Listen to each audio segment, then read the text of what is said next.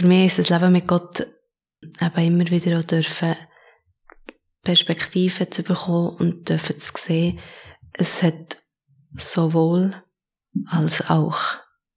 Es hat viel Herausforderndes und viel Schweres. Und das hat da recht manchmal, oder das hat, ich, die Tendenz zum Überhand nehmen.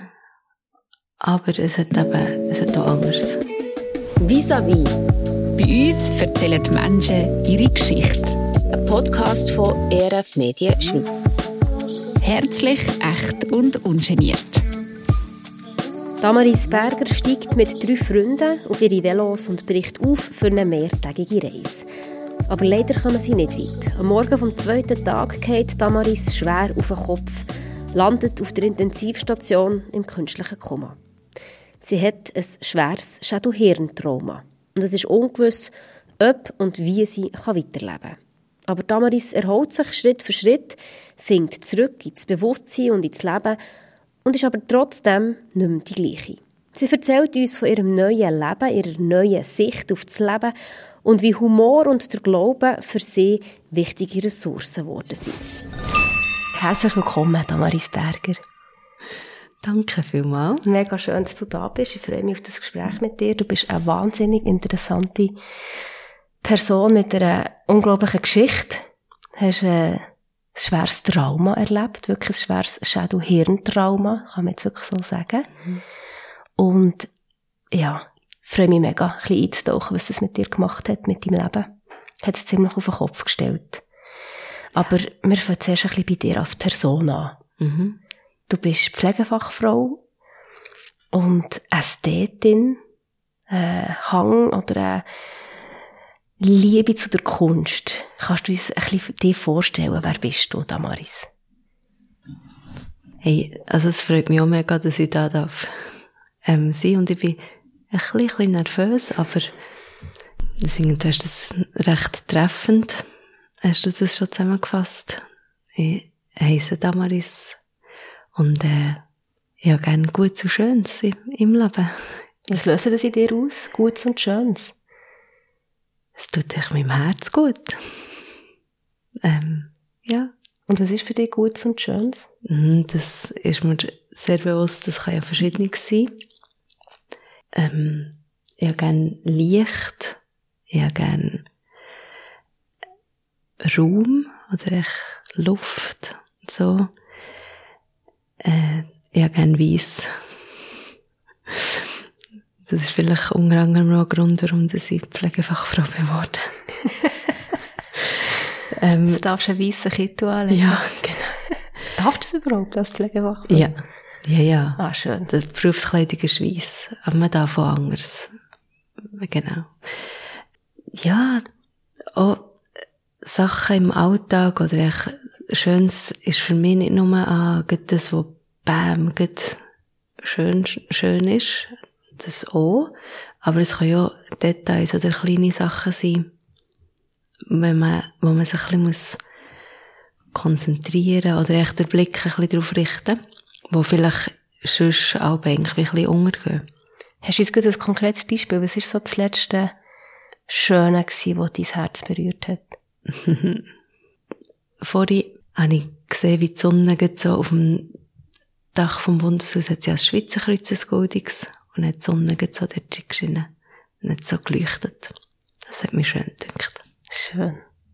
Wie lebst du die Affinität zur Kunst aus? Hast du irgendwelche Ausdrucksformen? Ja, ja. Ähm, verschiedene Ausdrucksformen. Das Hauptsächlichste oder das Ob Offensichtlichste. Das habe ich jetzt schon gesagt, das Objektivste, aber das ist, das ist, ähm, das ist ja alles subjektiv. Äh, ich fotografieren. Mhm. Ähm, das ist etwas. Aber auch sonst gestalten, ja, genau, du gerne gestalten. Auf dem Papier oder so, aber auch Räume oder Atmosphären sind etwas, was man kann gestalten kann, oder ja. Mhm. Also Raumatmosphäre. Ja. Inneneinrichtung. Ja. Das, genau. Und es geht aber über das Visuelle geht's ja aus. Es ist dann eben auch das Gefühl. Mhm. Ähm, genau.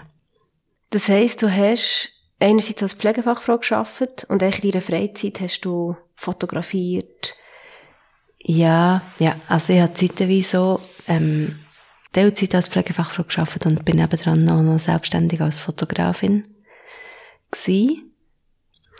Gsi, Ja, weil wir reden vor einer Zeit vor dem Unfall, den du genau. gehabt hast. Ja, Wir können später später noch ein bisschen darüber reden, was du reden, im ja. Moment machst. Aber Genau. lass uns doch auf den Unfall ja, ein bisschen eingehen. Das war, glaube ich, 2019 gewesen, gell? mm, 20. Ja. Im 20? Mhm, genau. Oder das Jahr, wo eigentlich für alle ein bisschen, Sowieso alles ein bisschen zum- derb ist, war, ist es für mich noch ein bisschen extra derb gewesen. Mhm. Genau. Du bist mit Freunden Velo fahren. Aha. Kannst du uns ein bisschen mitnehmen? Ja, Wo seid ihr hergegangen? Was war ein Plan? Gewesen? Ja, also wir haben eine Velotour gemacht mit drei Freunden. Wir waren ähm, auf dem Chasserel, gsi, also es war unsere erste Station. Gewesen. Wir wollten auf Saint-Tursan. wollen. Und dann war es nicht so mega streng Lockdown, Lockdown gewesen, aber es war einfach sehr präsent gewesen, und eben die Ostgrenzen sind, glaube ich weiss auch nicht, zu gewesen. Oder auf jeden Fall, das hat dann dazu geführt, dass wir haben gesagt also wir machen doch eine Velotour in der Schweiz. Ähm, ja, und sind dann nicht so, nicht, so, weit gekommen. Also, bis auf den Chasseral sind wir gekommen, Tag eins und nachher, ähm, am zweiten Tag, äh, sind wir am Morgen losgefahren und nachher bin ich mit dem Velo, ähm, umgekehrt und, äh, weil wir sind abwärts gefahren, haben wir schön Abstand gehabt zueinander, darum eigentlich unmittelbar der Unfall gesehen, hat niemand. Eigentlich dann die anderen sind an mich hergefahren. Also kann man eigentlich sagen, also man hat nicht, es hat schon nicht so keine fremde Wirkung, hat man irgendwie gesehen. Es ist quasi einfach menschliches Versagen gewesen. Mhm.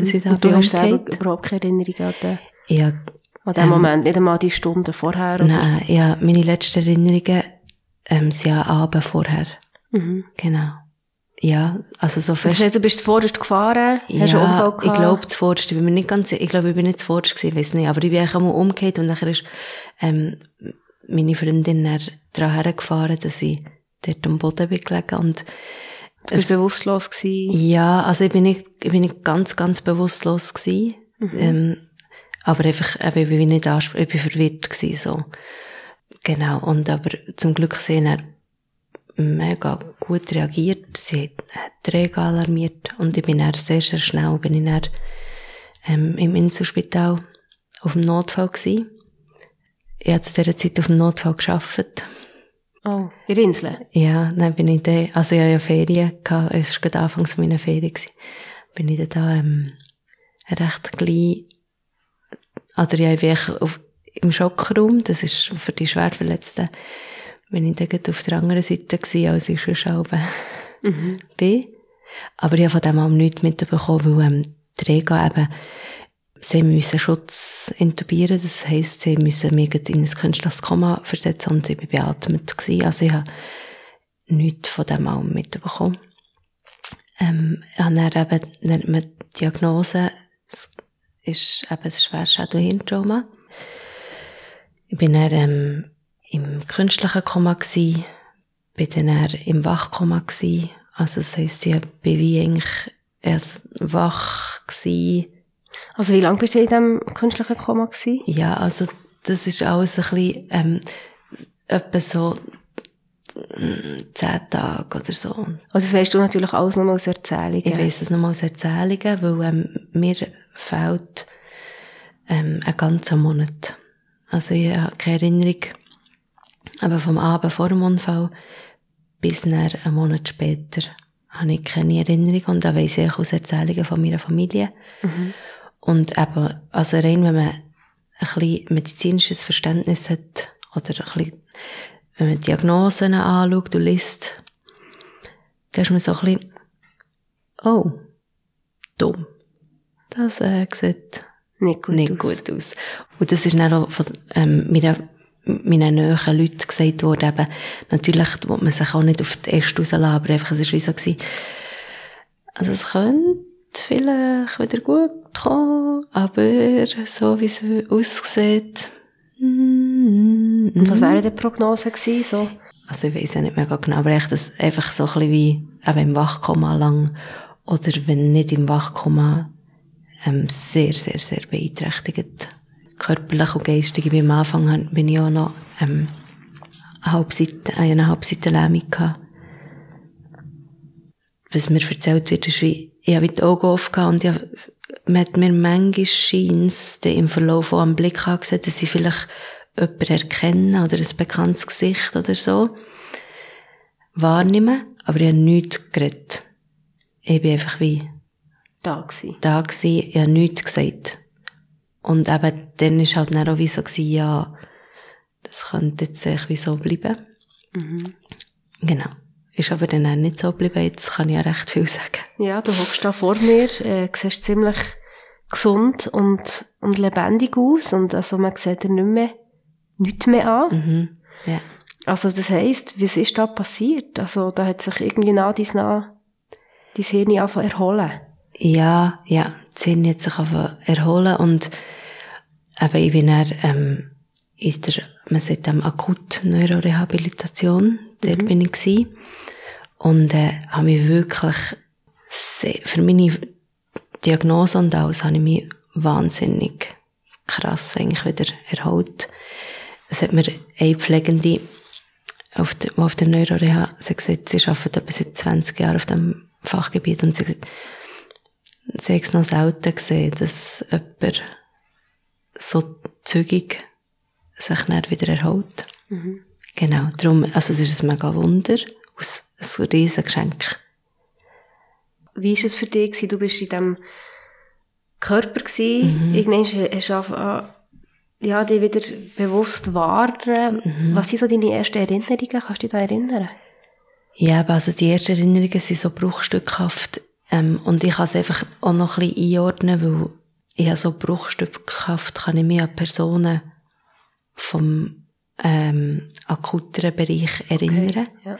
Und darum kann ich sie auch einordnen, weil sonst es ist alles ein bisschen verschwommen von der Zeit und Ja. so her. Das weiss ich nicht. Aber halt einfach ganz spezifisch Personen, die halt, die dann eigentlich nicht mehr sie, äh, haben betreut. Ja. Im zweiten Monat. Genau. Und du bist dann mehr und mehr wieder zu dir gekommen. Du hast auch wahrgenommen, da ist die halbe Seite gelähmt. Ja, das ist die Halbseitenlähmung, die ist schon, wo ich wieder so eben zu mir bekommen, das ist nicht mehr gewesen. Das ist auch ein mega Geschenk. Aha, Es das hast ist- du gar nicht richtig bewusst Nee, das nicht bewusst Das hast du eigentlich auch nur aus Erzählungen. Ja, genau. Was Gewusst. noch ist übrig geblieben, aber, ähm, wo man rein physisch schon hat können, ja, gesehen, ist, ähm, ich habe eine Lähmung vom, ähm, Augen, vom Sehnerv, Oculomotorius parese heisst es, habe ich gehabt, und da ist mein linke Auge, ist einfach zu gewesen. Also das Lid ist wie einfach geschlossen gewesen. Und das ist dann immer noch gewesen. Also ich einfach, ähm, Du hast nur mit dem rechten Auge gesehen. genau, ja. Als Fotografin, als eine, die so immer wirklich mit den Augen vieles Mhm. visuell wahrgenommen hat. Wie fühlt sich das an, nach so einem Unfall, nach, nach einem Koma, wieder ins Bewusstsein zurückzukommen, zu merken, da ist ganz vieles ganz anders. Ja. Also es ist für mich aber auch so schrittweise gewesen. Es hat sich, was ich am markantesten habe gemerkt, ich habe schon gemerkt, ah, ich kann mich nicht so gut erinnern an Sachen, die erst waren. Und das ist etwas sehr Frappantes für mich gewesen, habe ich wie so gemerkt, ah, wow, okay, ich kann, mich wie nicht verlassen. Und natürlich bin ich, ich bin therapeutisch völlig auf der ganzen Bandbreite abdeckt gewesen. Und es gibt auch speziell Neuropsychologie, wo man eben auch mit Neuropsychologen genauso Alltagssachen anschauen und vor allem eben, was gibt's für Bewältigungsmöglichkeiten. Und das ist dann auch etwas, was ich wahrgenommen habe. Ich habe mir ziemlich schnell habe ich mir sehr vieles einfach aufschreiben. Weil ich auch gemerkt, ich kann mir es nicht merken, also ich muss mir es aufschreiben. Sonst, und dann haben wir da einen Wochenplan habe ich gehabt, für alles aufzuschreiben. Also es ist wie eine Sicherheit gegeben, weil du gemerkt hast, deine Erinnerung lässt dich lieb Stich. Genau. Und was ich, was ich selber zuerst nicht so habe gemerkt, aber was eine mega, mega Realität ist, ist, ich bin einfach sehr, sehr, sehr schnell ermüdet. Also ich habe auch schnell wieder Ruhezeiten gebraucht. Ja. Und das ist sehr bekannt für Hirnverletzungen.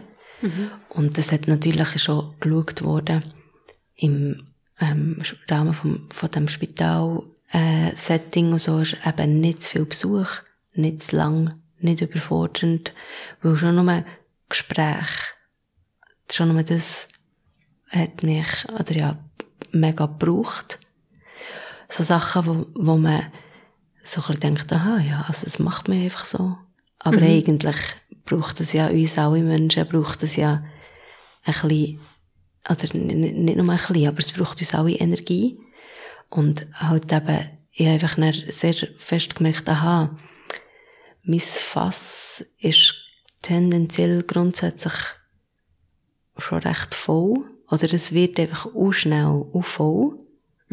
Und das ist dann, habe ich sehr fest eben auch müssen lernen und habe ich auch, mit dem bin ich mega begleitet worden, eben mit Pausen machen.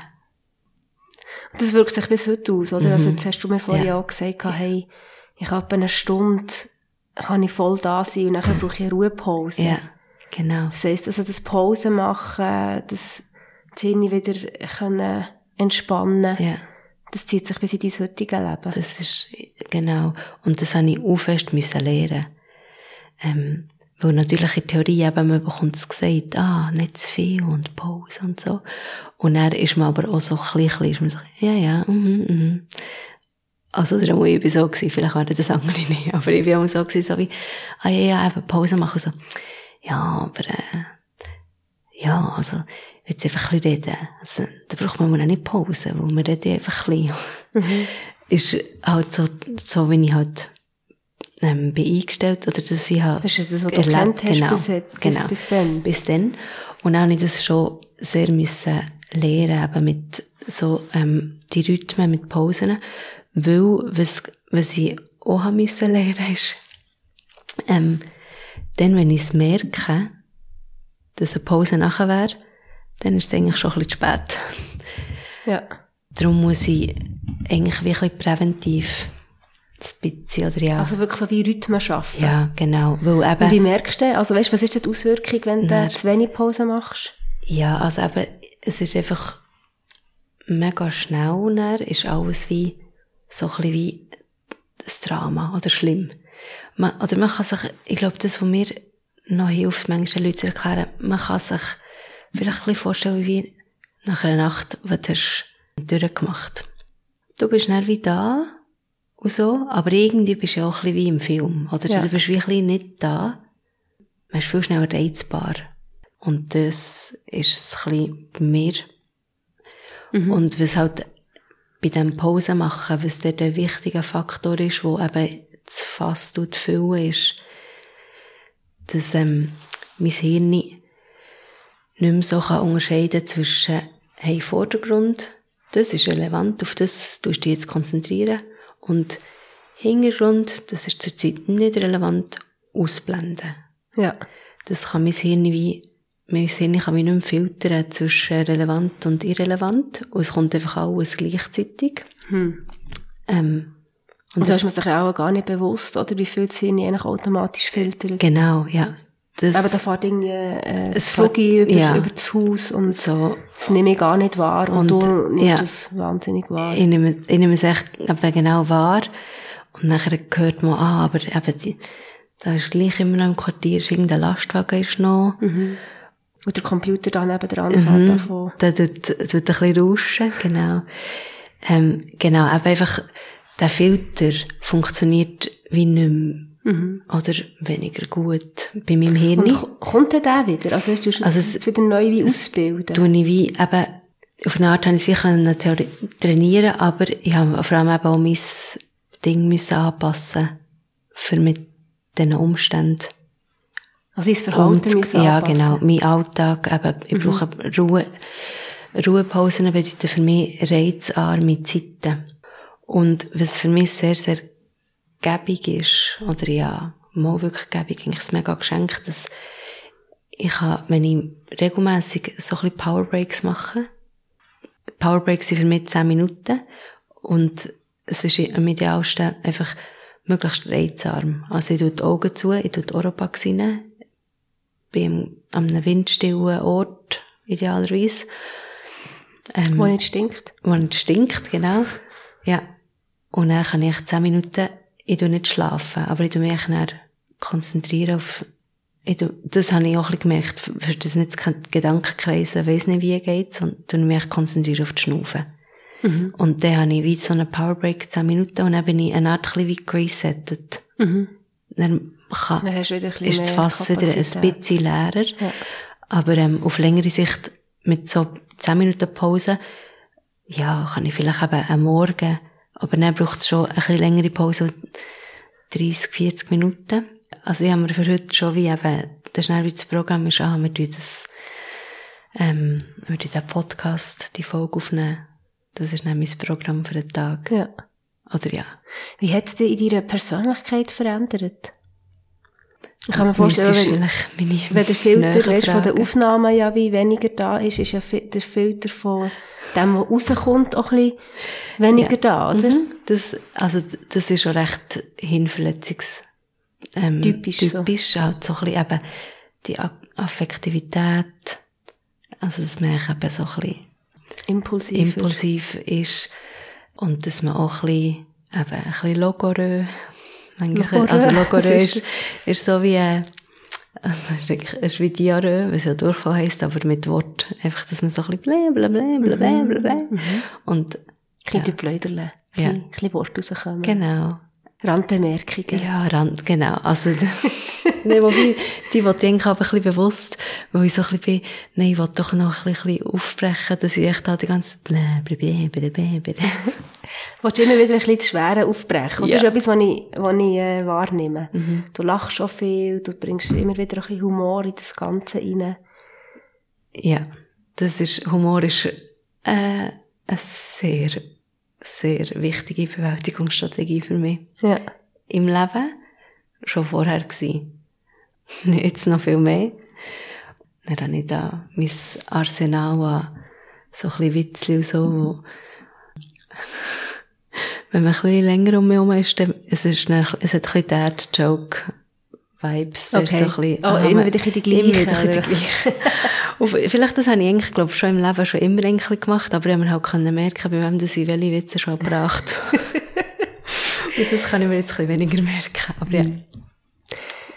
Eine wichtige Ressource neben Humor ist auch der Glaube. Da w- würden wir jetzt noch ein bisschen reintauchen. Wir haben eine Rubrik in diesem Podcast-Format. Und da werde ich dir drei Fragen stellen, um ein bisschen das Themenfeld aufzutun. ja.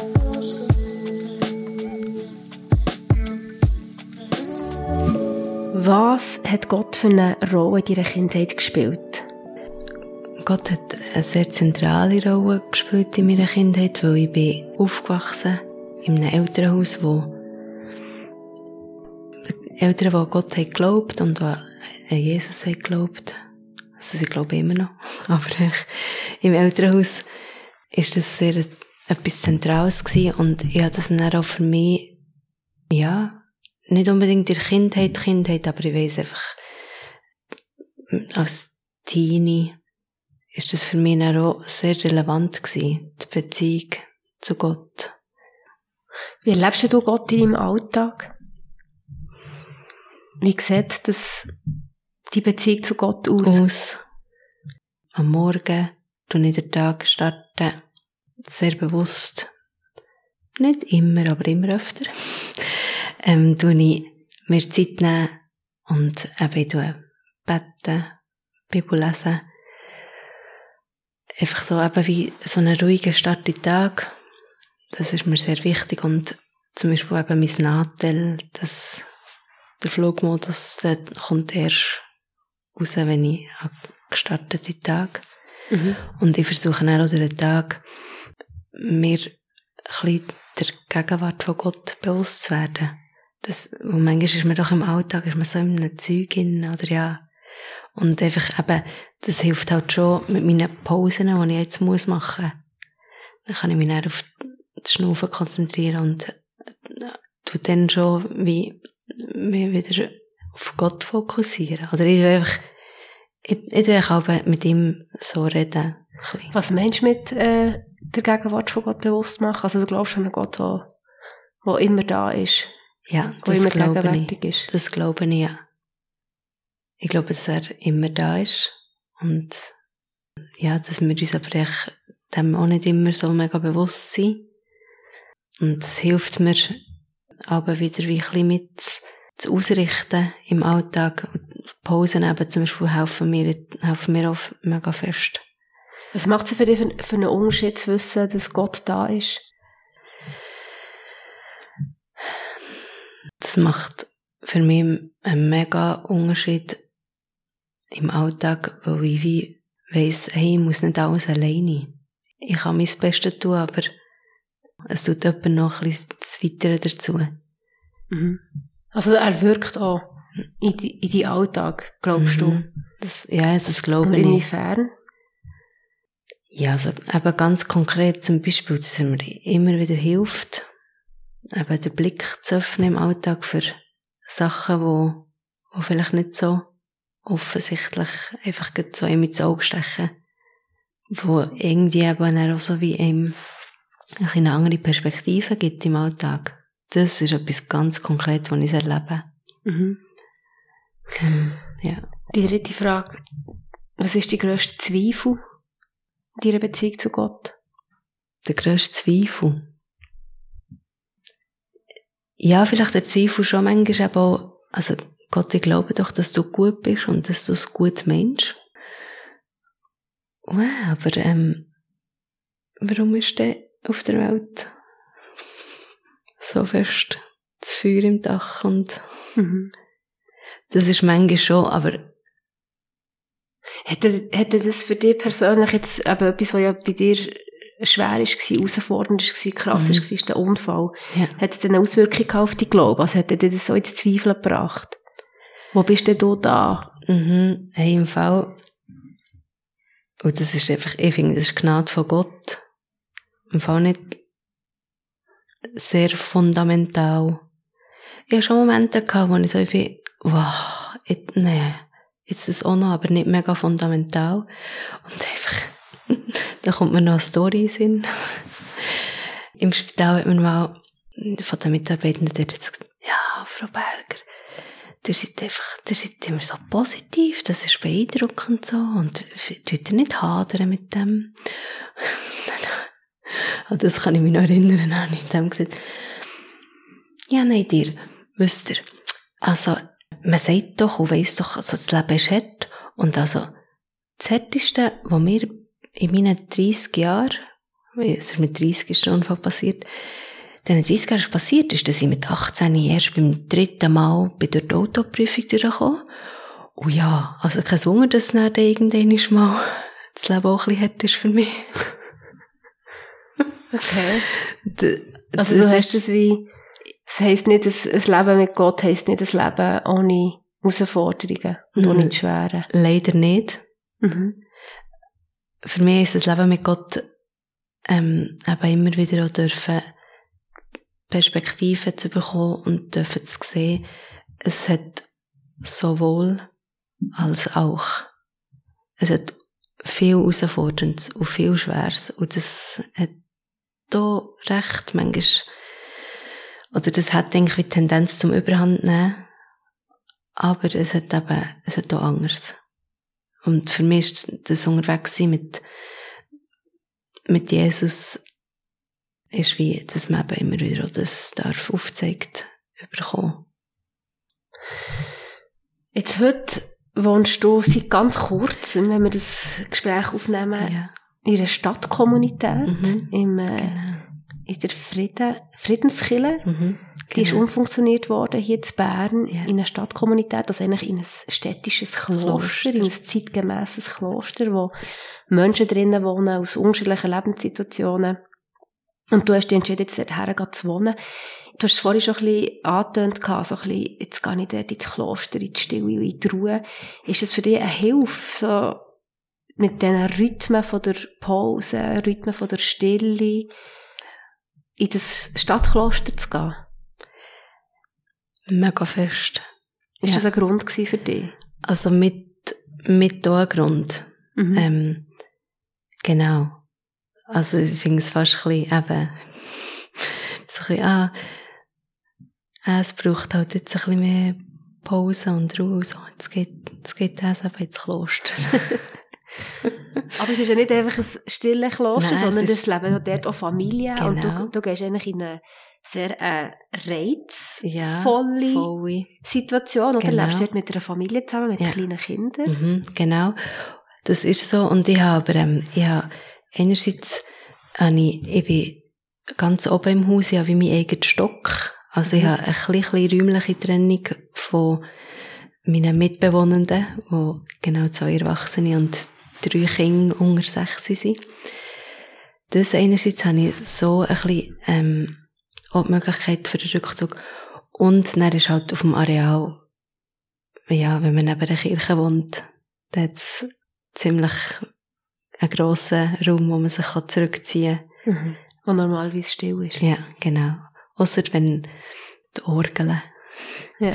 äh, geübt wird. Aber das ist eigentlich das sind auch schöne Reize. Mhm. Für mich ist es zum aktuellen Zeitpunkt, könnte ändern, wird auch, auch ändern, so, aber ist es wirklich best of both worlds. Also das Beste von beiden Welten, wo ich habe wie Gemeinschaft, wo, das ist etwas, was mir, mir sehr wichtig ist. Aber ich habe auch Rückzug. Mhm. Und eben so die, halt wirklich so klösterlichen Rhythmen, Mhm. wo mir sehr entgegenkommt.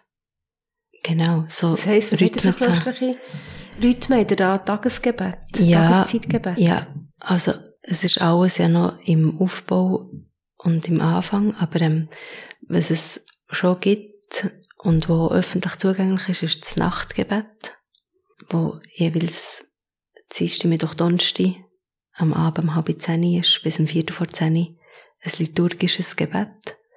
Auch am Morgen haben wir manchmal Gebetszeiten, aber das ist noch nicht so wirklich, eben, wir sind den Rhythmus auch noch sehr empfinden. Mhm. Nachher haben wir auch Zeiten vor Stille. Genau, aber das ist alles noch ein bisschen am Entstehen. Und es ist schon mega schön, dürfen Teil sein von dem Mhm. Entstehenden. Und wir haben am Anfang angesprochen, deine Arbeitssituation. Mhm. Das heisst, du lebst jetzt in diesem Kloster, in diesem Stadt Stadtkloster. Mhm. Wie ist dein Tag sonst gefühlt? Gehst du arbeiten? Oder was sind dort deine Perspektiven? Mhm. Das ist eben, das ist eine recht komplexe Das ist eine Angelegenheit. grosse Frage. Ja, genau. Aber eigentlich, ich habe nach der Neurorehabilitation habe ich dann wieder als Pflegefachfrau im Akutspital einen Arbeitsversuch gemacht. Ja. Da ist eigentlich dann auch so gewesen, dass man den Arbeitsversuch äh, können abschließen und dort ist wie so gewesen, dass ich zu 40 Prozent noch arbeitsfähig bin Mhm. und der Rest der IV-Rente.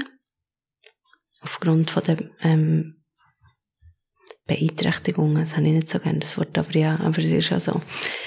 Also von den mehr Pausen, die du eben brauchst. Ja, genau. 40 Prozent.